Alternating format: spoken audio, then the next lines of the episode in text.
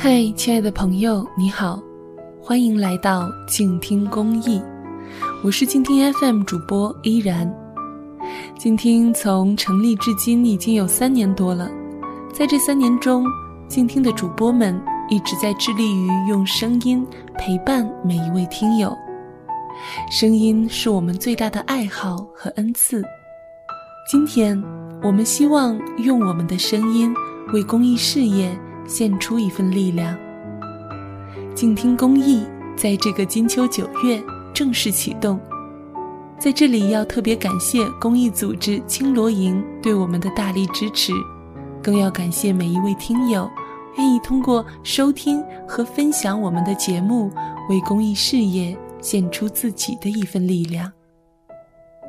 静听青罗之声是静听公益与青罗营合作的节目，在这档栏目中会由静听 FM 的主播和大家分享青罗营的公益志愿者发来的故事。今天我要和大家分享的是大病医保的发起人之一赵普所写的《谢谢你，同路人》。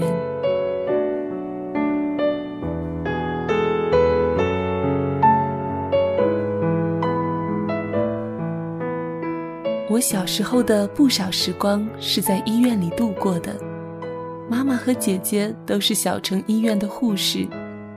病号饭与消毒水叠加的刺鼻气味，在我这里毫无违和感。至今想来，这种特殊的气味依然透着暖，甚至爱。我对医院的亲近感，除了家人因素以外，还因为我认为医院是个安全岛。我从来不担心自己生病，也不曾为某个迟迟未出的检查结果而忐忑。有病就该去医院，去医院就能治好病，这在我看来是天经地义的事。我从未想过，有些人是去不了医院的。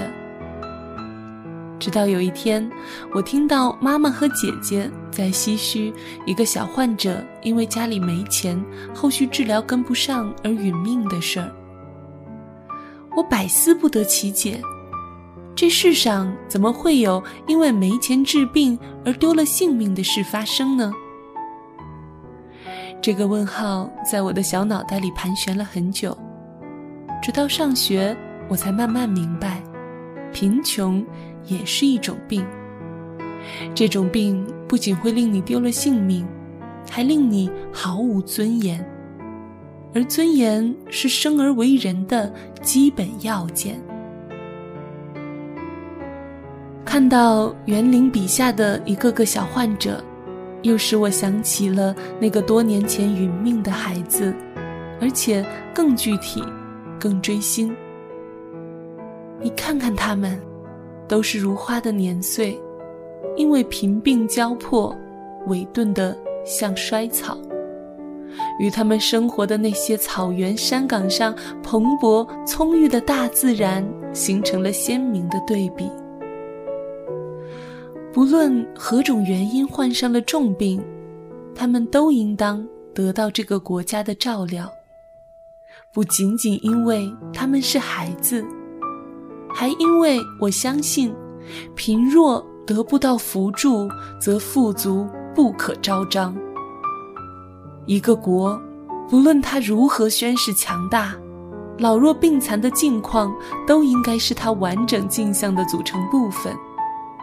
因为草民的尊严，才该是国家的体面。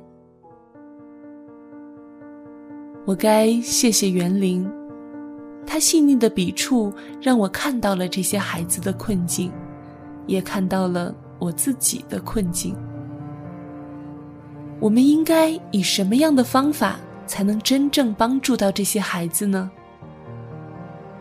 我作为中国乡村儿童联合公益的发起人之一，已经和以邓飞为首的众多同道发起了十余个项目。但面对困境儿童，面对贫穷乡村，面对那些距离我们日常生活十万八千里的中国底部，依然常常感到左支右绌、捉襟见肘，甚至困惑无力。唯一稍稍心安的是，我们正在行动，以商业手段为贫困孩子送上大病医保，为饥肠辘辘的边远孩子烹煮免费午餐，建构留守儿童防止侵害机制，为凋敝乡村注入活力的益农计划等等。当然，我知道。这还远远不够，我们还要继续努力。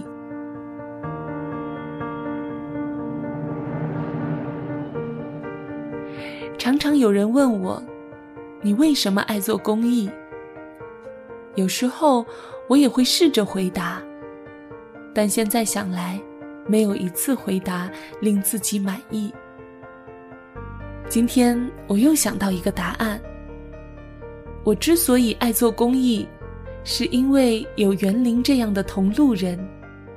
我们未曾谋面，我们根本就不认识，但我清楚，在穷乡僻壤，在贫瘠荒村，有无数个像园林那样的人，擎着爱和火，与我们同行。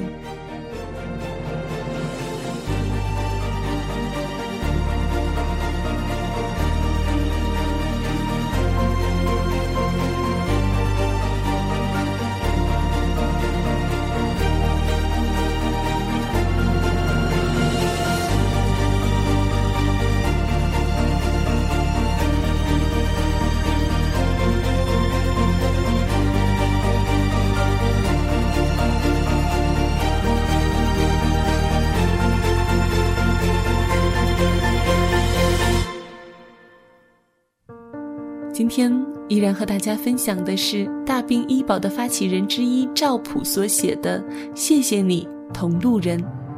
他在这篇文章中提到的园林，也是静听青罗之声未来十期节目的作者。他为大病医保出版了一本叫做《寂静的孩子》的书籍。在接下来的每周，都会有一位静听主播和你分享大病医保项目帮助的孩子们的故事。我亲爱的朋友，你可以通过我们的节目了解青罗营大病医保项目，也可以通过转发和分享，为公益事业献出自己的一份力量。感谢你收听本期的静听青罗之声，希望你可以和我们一同关注乡村孩子，关注大病医保公益基金，让每个孩子都能够有尊严、有质量的病有所医。我是静听 FM 主播依然，喜欢我的声音，欢迎在新浪微博关注 NJ 依然，或是加入我的公众微信 NJ 依然五二零。关注青罗公益，请在公众微信平台搜索“青罗营”。想要收听更多的有声节目，欢迎在公众微信平台搜索“静听有声工作室”。亲爱的朋友，如果你有任何的感动，也欢迎你在节目的下方留言。静听代表作者赵普，感谢您的收听，收听也是一种支持。下周同一时间，欢迎继续锁定静听青罗之声，走进静听公益。